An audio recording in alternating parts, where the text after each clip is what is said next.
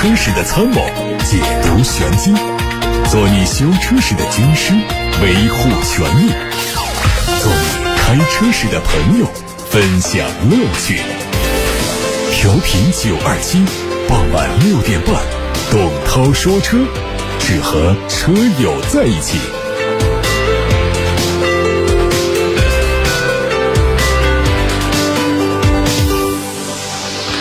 各位晚上好，我是董涛，欢迎听董涛说车的直播。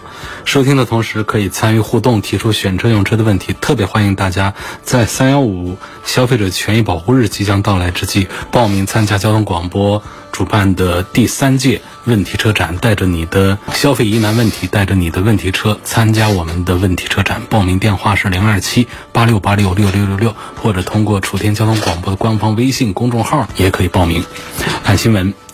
三月三号二十四时，新一轮的成品油价格的窗口调整开启。全国来看呢，九十二号汽油每升上调了两毛，九十五号上调了两毛二，还有零号柴油也是每升上调了两毛二。随着俄乌局势的激化，最近几天的国际原油价格是直线上涨。截止到目前，布伦特原油价格已经在每桶一百三十美元附近，意味着接下来国内成品油价格可能会迎来很大幅度的调整。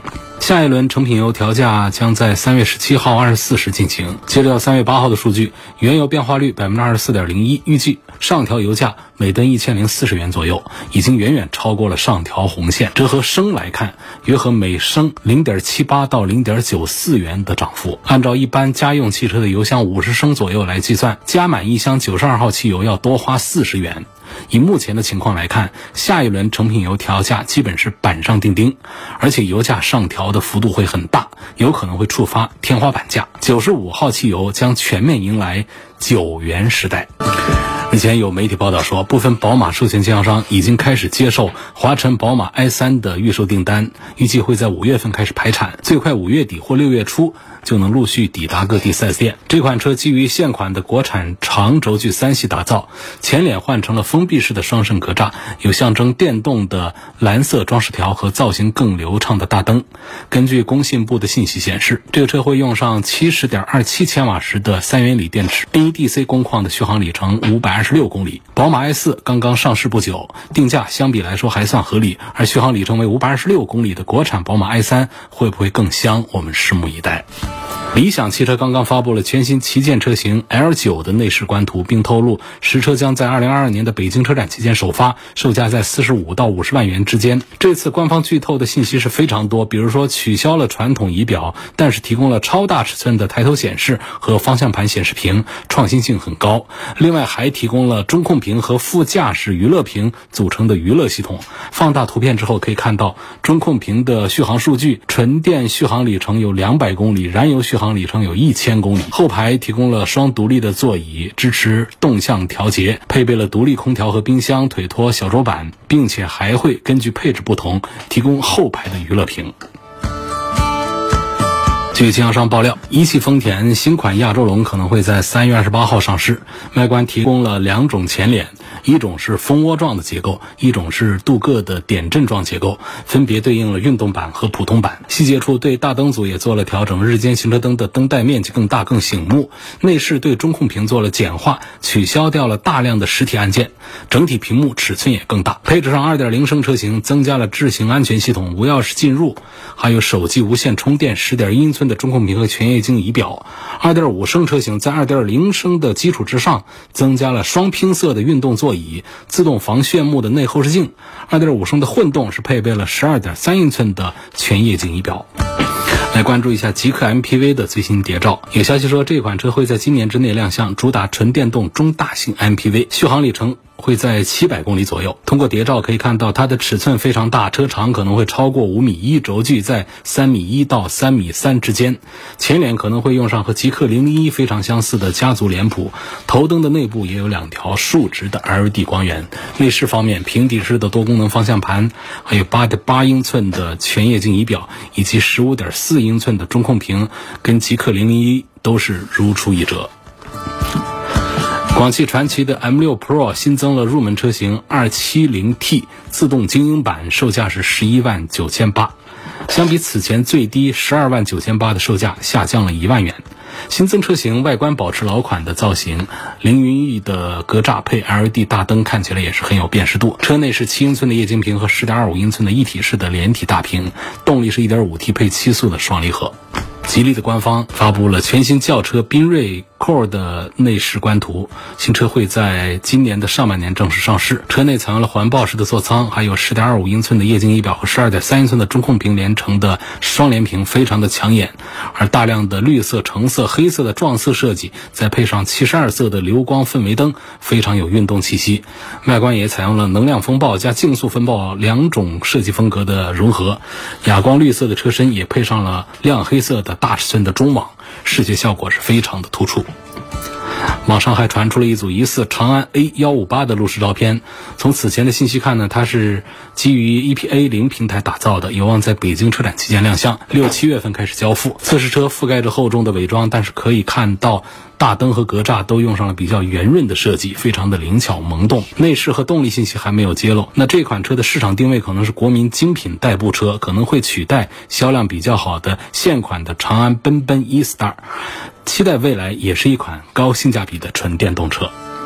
随着俄乌冲突的持续，受负面影响的不仅仅是两国的汽车工业。由于乌克兰生产的高纯度奶气占到全球总产量的百分之七十，未来困扰全球汽车行业的缺芯可能会持续恶化。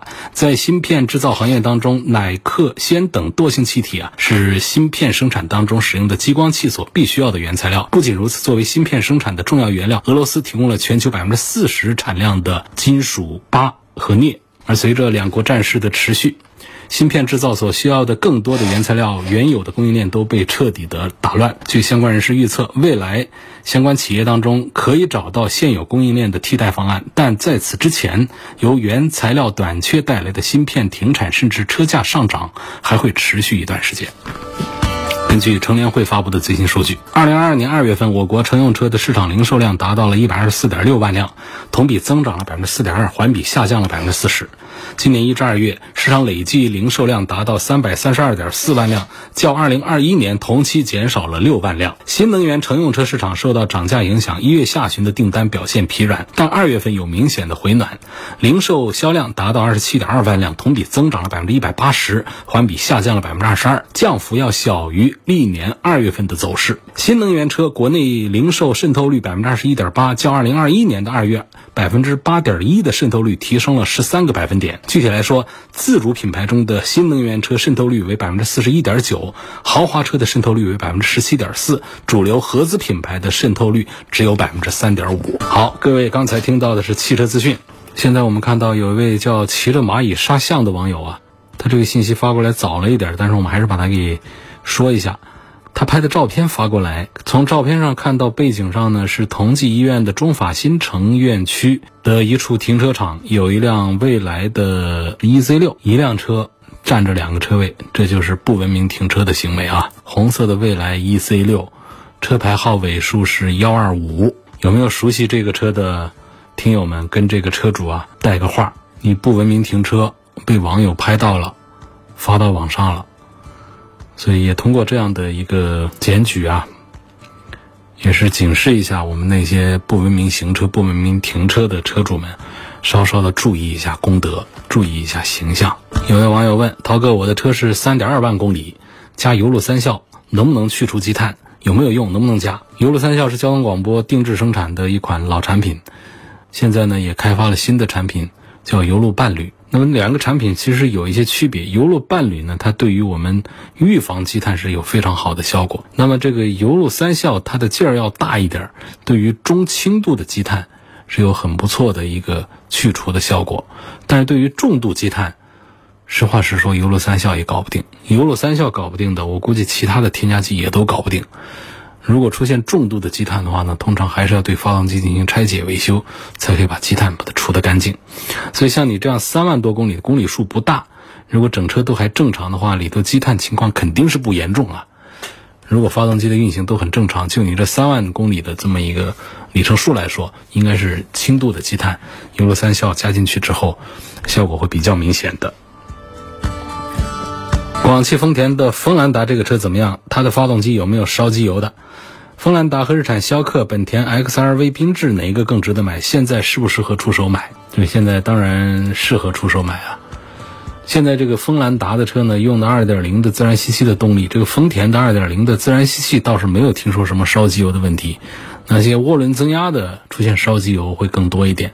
这种自然吸气的发动机呢，技术都比较老，没有那么新鲜的。呃，激进的一些技术在里头，所以它冒的那些质量稳定性的风险就要小一些。所以这是回答第一个问题，锋兰达烧机油是没有怎么听说过的。关于锋兰达和日产逍客、本田缤智、XRV 这几个车放在一块儿问谁更值得买，其实都是一个类型的车，定价也都差不多。本田、丰田，你说一定分出一个胜负来，谁更值得买？其实这是不科学的。我觉得都挺值得买的。相对讲，他们在。区别上呢，有一点你会感觉到，像本田的、像缤智啊、像 XRV 啊，他们在驾驶的底盘的印象上、感受上呢，是更加的年轻、动感一点点。那么到锋兰达这些车呢，开起来呢要更加的有大车感一点，就是更加的笨重一点吧。啊，从这个驾驶的感受上来讲，开的比较有意思来说的话，恐怕是本田的 XRV 或者是缤智。那么从这个空间呢，从舒适啊各方面讲的话呢，锋兰达还是要更有优势一点点。关于日产逍客这个车呢，其实。目前在本田、丰田、日产这三个品牌当中呢，确实，在多数的主流车的排序当中啊，日产都会排到丰田、本田的后面去一点。这跟它的品牌建设有一些关系，也跟它的产品有一些关系，也跟它的一些故障口碑方面都有一些关系。所以。现在其实，在考虑这个不管是逍客还是奇骏的时候，已经远远没有前些年的人啊那么的多了。况且这么一个小车逍客呢，它的价格还不便宜，所以我觉得考虑逍客的可以再少一点。因为逍客，你看它这个车的这个定价也好，它的优惠过后也好，你说跟这个本田的 XRV 来做对比的话呢，那确实竞争力是要差一些的。有位网友问：捷豹这个车它到底值不值得买？质量是不是真的如网上传的那么的不堪？捷豹、路虎啊，他们其实一家，就是大家常常在说他们的质量不大好。其实不管是捷豹还是路虎啊，倒是没出过什么大毛病。你说什么断了底盘悬挂呀，呃，坏了变速箱啊，发动机有一些重大的缺陷呢，倒是都没怎么听说。这些年其实他们身上都是一些电子部分的一些小毛病，屏幕黑了。啊，像这个原来出的比较严重的是混合动力的出现了一些问题啊，等等，主要是这样的一些毛病，就是它的这个大毛病没有，小毛病确实是比较多。那么在捷豹和路虎这两个产品当中呢，现在就是路虎的销量啊、品牌啊维持的还是不错，在同一个四 S 店里面卖的这个捷豹啊，作为这个轿车这个体系呢，它确实是在这个群体当中不太受欢迎。其实不是说这个产品啊就很差，主要是什么呢？就是本身现在就是 SUV 它比轿车要更热度高一些。另外一点呢，就是路虎在 SUV 当中呢，它的号召力是很强大的。所以同在一个 4S 店里面呢，这个捷豹就卖不过路虎，那进去都去看路虎。另外呢，捷豹的产品呢，就是从早期像这个比较牛的产品呢，XJ 这样的。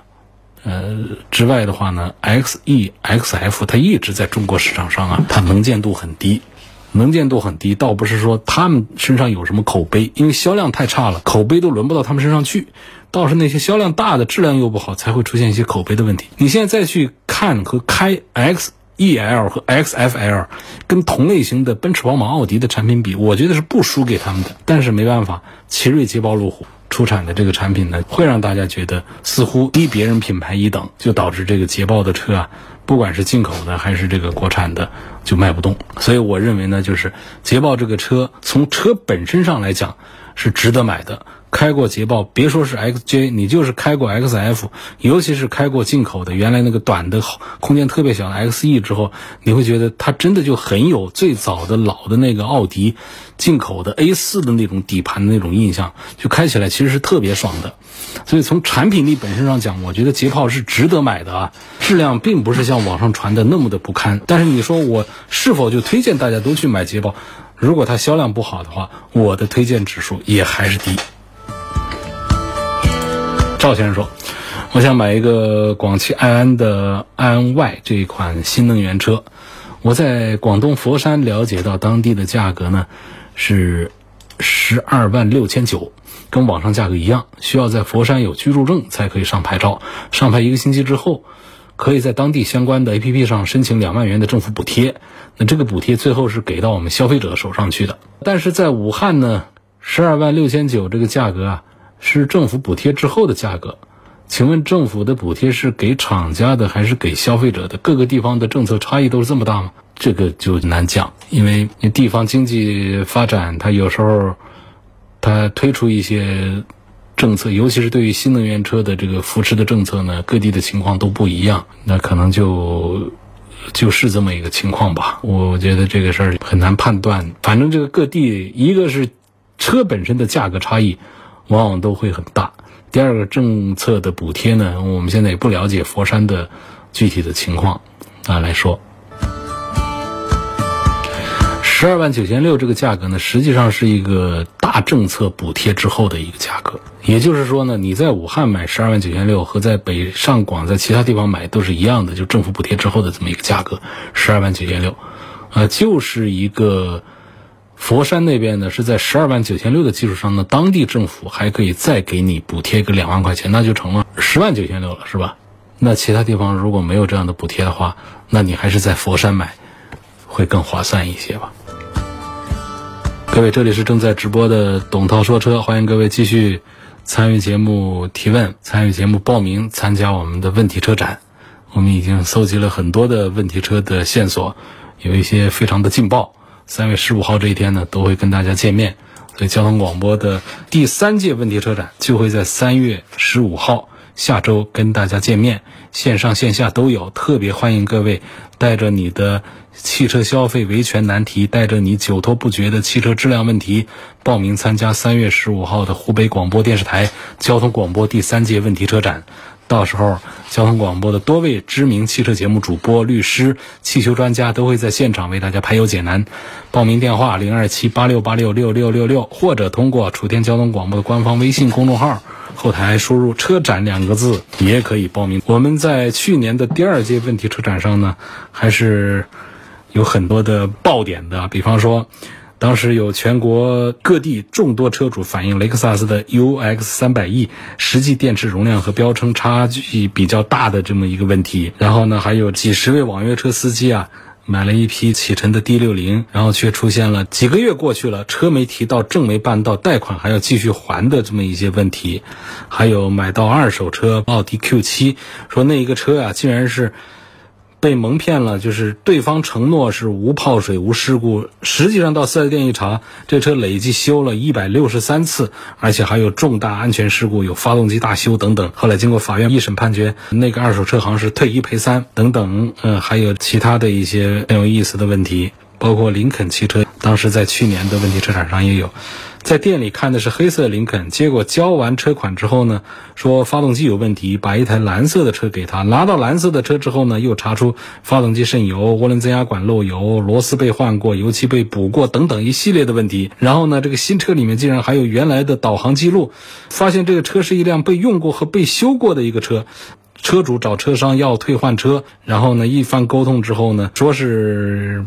包退包换，但是两年过去了，不仅没有包退包换，连车上电话都打不通了，等等，也是这样的车到我们第二届，就是去年的问题车展上来曝光过了。所以今年还有哪些重大的要曝光？各位拭目以待，关注一下三月十五号这一天跟大家见面的第三届问题车展。徐先生说，想对比一下广汽安安的 LX Plus、东风的蓝图，还有理想 ONE 这三个车。啊，目前这个。市场形势最好的恐怕还是理想 ONE，嗯，事实上大家也都认可。第一个呢，就是它的续航；第二个就是它的外观设计和做工；第三个它质量口碑，上市这么长时间都觉得还行。那相对之下呢，这个蓝图的销量就比它弱了太多。广汽安安呢，作为广汽集团下的也是一个重点打造的一个高端的新能源的品牌。我觉得跟这个理想 ONE 和东风蓝图在一起，要讲这个技术实力方面的话，根本就是不输给他们的。在纯电动这方面也是很有说法。比方说，它的纯电动的续航 Plus 版本竟然是可以做到超过一千公里，当然可能也是用了大量的电池堆砌出来的。但总体上，它的技术实力、整个表现也都还是不错。如果一定要在这三个车当中来挑选一个排序的话呢，我恐怕还是把理想 ONE 放到第一位，然后是广汽安的 LX Plus，第三是东风的蓝图。标致五零八驾控版对这个东风本田的英仕派精致。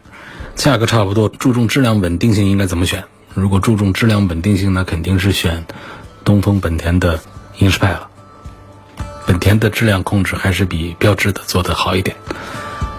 曹先生说。涛哥你好，今天路过汉阳的奔腾店，看了一台还没上市的 B70S，造型它是很不错的。销售顾问说啊，它跟这个马自达的 CX-4 差不多，是基本是一样的东西，但价格只有十一万多，这车值得买不？外观很吸引人，没有试驾车，没试驾成，1.5T 动力不知道怎么样。我是不知道这销售是怎么扯到了马自达的 CX-4，基本上差不多一样东西。马自达的 CX-4 用的是什么发动机？两点零和两点五升的自然吸气发动机，变速箱用的是什么？六速的手自一体。你看是发动机、变速箱跟这个奔腾的 B70S 完全是边儿都不沾。然后包括底盘的轴距也好，悬挂的形式也好，整个也都一点边都不沾，怎么就说成了还没上市的奔腾的 B70S 跟马自达 CX 是基本差不多一样的东西？这话首先都不成立，这是第一点。第二点，它就算是这样的一种情况，说价格便宜一点就是否就值得买了？那就不一定是值得买了。我们在市面上确实有很多这样的例子。举例讲，比方说奥迪 A6 啊，大家都很认同豪华 C 级车里面的一个标杆。那么，咱们这个上汽大众呢，也生产一个车，它叫辉昂，然后这个销量就很差。那怎么搞？东西都差不多的，价格还便宜一些，为什么就不买它？他买车这个东西呢，他根本就不是看说东西差不多我就买那个便宜一点的去，他还是讲究一个品牌呀，它的生产呢各个方面。你说这个马自达的品牌跟奔腾的品牌这之间的差异还是很大，这中间呢？两三万块钱的差异就是很正常，呃，类似于说奥迪的 logo 跟这个大众的 logo 之间，你差价个三五万块钱也都很正常，所以不是那么简单的讲，就是两个车都差不多一样的东西。我们对车呢还是要看的再过细一点、精致一点。有很多人在听方言的时候会觉得，像南方人听到湖南话、湖北话都会觉得，啊，这都是一样的方言。那北方也是这样，就听不太出来，觉得湖北话和四川话也也都是感觉是一样的。那作为湖北人和四川人来说的话，你说这两地的方言的区别该有多大？粗放的来看就觉得是差不多的，就说这个奔腾的车跟这个马自达的车都差不多东西。说这个两厢车、三厢车不同品牌，长得站在那儿看，它不都是差不多的一个东西？不都是四个轮子，呃，几个车门、两排座椅吗？那其实中间的区别还是很大的。这个网友说：“我现在买这个混合动力还合适不合适啊？有人说混动是不伦不类的，要么就买纯电动啊，要么就买个油车。但现在这么高的油价，纯电又有里程焦虑，想听你说说看法。这油价的上涨呢，我觉得好像是一过性的吧。当然，我对经济这方面。”能源方面不了解啊，像这一波很可能九十五号油会冲到九块钱，那确实大家加油的时候会心疼。我今天在新闻里面还跟大家 介绍了一下，很可能会出现我们加一箱多花四十块钱。哎呀，这个不是说像过去涨价涨价，一箱油加满了我们要多花两块钱、三块钱、五块钱啊，这回加满一箱五十升的油箱。要多花四十块钱，这不是个小数了。对于很多司机朋友们来说，会有一点心疼了。所以说，就是现在这个油价呢，就是按照我说，感觉应该不至于是一直是这么高的一个价格。这跟这个现在的国际上的一些一过性的一些形势啊，是有一些关系。跟这个俄罗斯和乌克兰的这个局势的激化有一些关系。那么那样的一种国际形势，它大概率的不会长期的维持，所以我觉得油价也不至于说是一直会那么的高。那确实，现在我们的新能源车呢，也眼看着这个油价的问题呢出现了，所以新能源车呢也在出了一波涨价。各位看董涛说车的微信公众号，今天的头条文章就在讲这个新能源车涨价的这么一个事儿，小的涨个一两千块钱，多的还有涨一两万块钱的，就得往上跑啊。那么。就是说，在买车这个事儿上啊，就现在是买混动是合适不合适这个事儿，是买纯电动。其实我觉得现在我们纯电动的选择范围也是比较广。另外呢，从这个新势力造车的这一块来讲呢，如果说价位有个三四十万的纯电动的话，通常驾驶感受已经超越我们同价位的纯油车，已经是很多了。不过我要讲，就现在我不认为目前纯电动车就到了一个很成熟的、很值得推荐大家都来买。不管是从这个电池啊、续航啊，还是充电网络啊等等各方面来讲的话呢，还是应该让一部分先行者尝鲜的，让大家先适应。就是主流的这个消费的话呢，我觉得从过渡阶段的话呢，来尝试一下混合动力，仍然是目前对于这个两个极端的选择当中中间的一条，也叫比较中庸，也叫比较踏实稳当的一条路线，啊，买比较成熟一点的混合动力，我觉得是不像这个两头那么极端的一种选择。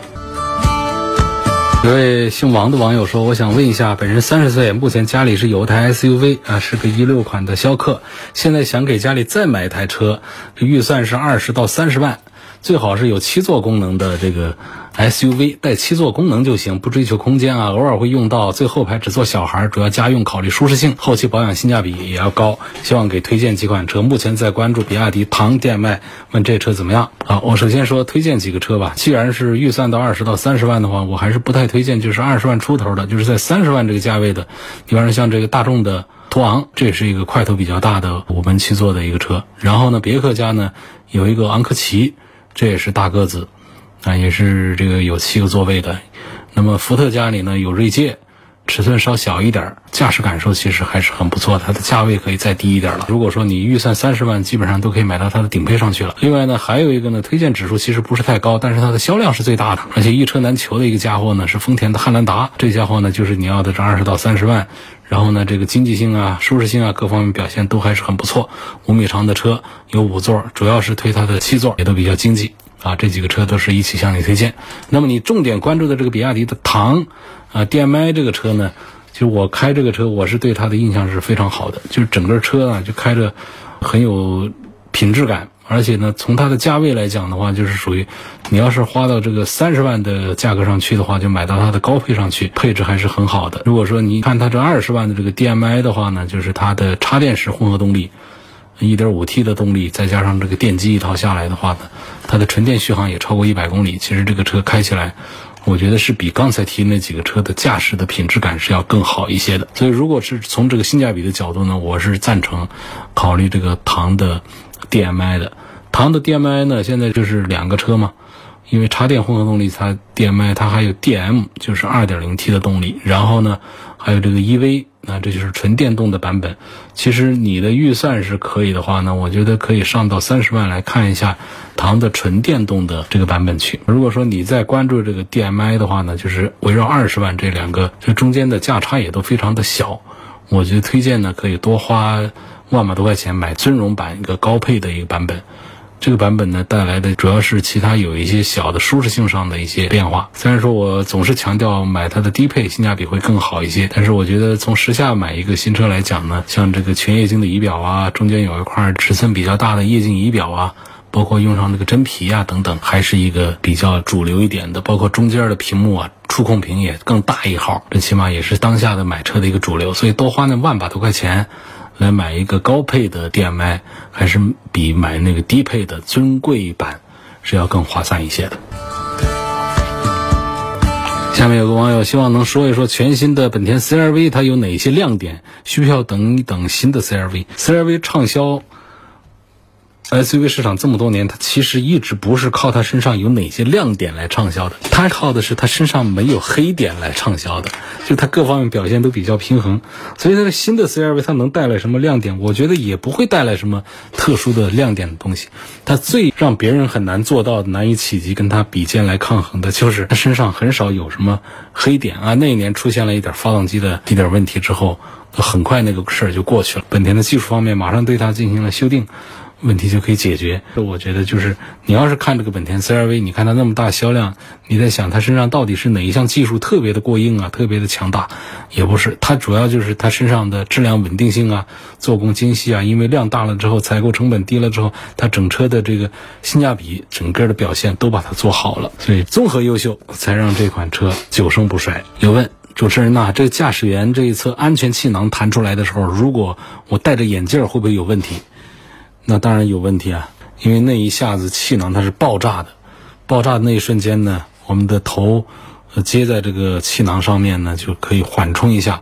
不至于受到严重的撞击，但是那么爆炸那一下呢？对于玻璃啊这些东西，它确实有打碎的这个可能性，所以对于我们的这个眼睛这方面，还是有这个安全的隐患。那我本人呢，在十几年前呢是出现过一个情况，我戴的是太阳镜，那一下气囊拍过来呢，没有把镜片打碎，但是呢眉心这个地方确实是出血了。那分析应该就是眼镜是打坏了，那眼镜的鼻梁这个镜框还是伤到了我的这个皮肤，那那一点点小的损伤。但总体上呢，相对于我们如果没有安全气囊这么一下保护的话，那么可能会出更大的安全隐患，更大的问题。所以不要说是因为我戴着这个眼镜啊，所以气囊就会给我怎样有很大的一个问题。另外一位朋友说，我发现我家里的车啊，重新加油之后呢，有时候在路上。加油门之后会有一阵子顿一下的感觉，就像是心脏停一下再继续工作的感觉。真的只是油品的问题吗？有没有可能是其他的问题？如果跟每一次加油之后有关系，那么就是跟油有关系。你如果说是跟加油没关系，平常经常有顿挫，那是变速箱的问题。那发动机里面还有油路、气路、电路各方面出问题的，都会导致这种顿挫的感觉。如果明显这个顿挫和你加一次油有关系的话，那就是跟油的关系，或者说跟油路的关系比较大。就那一阵子它的喷油系统它跟不上了，让这个发动机的动力衰减一下。有网友问说，希望从后期费用各方面说一下，宝马的五三五 LE 的插电混合动力版本，特别是保值率方面跟纯油版有什么区别？凡是插混版，凡是纯电动版。它都要比这个燃油版的保值率差，这是为什么？反正也不用多追究，反正市面上就这么一个行情，大家不大认可。去买新车会认可这些车，但是到了二手市场上，这些车就特别不受待见，它的折损空间都会大很多。那么宝马的五三五呢，出过一阵子的质量的一些毛病之后呢，就让这个车的销售啊是大打折扣，那买的人就少很多了。宝马五系是一款很不错的车，销量是非常大的。在这个奔驰、宝马、奥迪的 C 级轿车当中，它一直是备受好评的一个产品。但是它的插电的混合动力版本这个事儿上呢，我的推荐指数也还是不高。那这就宝马它在做这个插混的时候，它有一些东西还是成熟度相对其他的品牌是差一点。今天就说到这儿，感谢大家收听和参与晚上六点半到七点半钟直播的。董涛说车，错过收听董涛说车今天节目的朋友，记得关注董涛说车的全媒平台，找到往期节目的重播音频，也可以有更多的互动空间。董涛说车全媒平台广泛的入驻在微信公众号、微博、蜻蜓、喜马拉雅、九头鸟车架号、易车号、微信小程序、梧桐车话等等各种平台上。我们明天晚上的同一时间，继续在这里说车。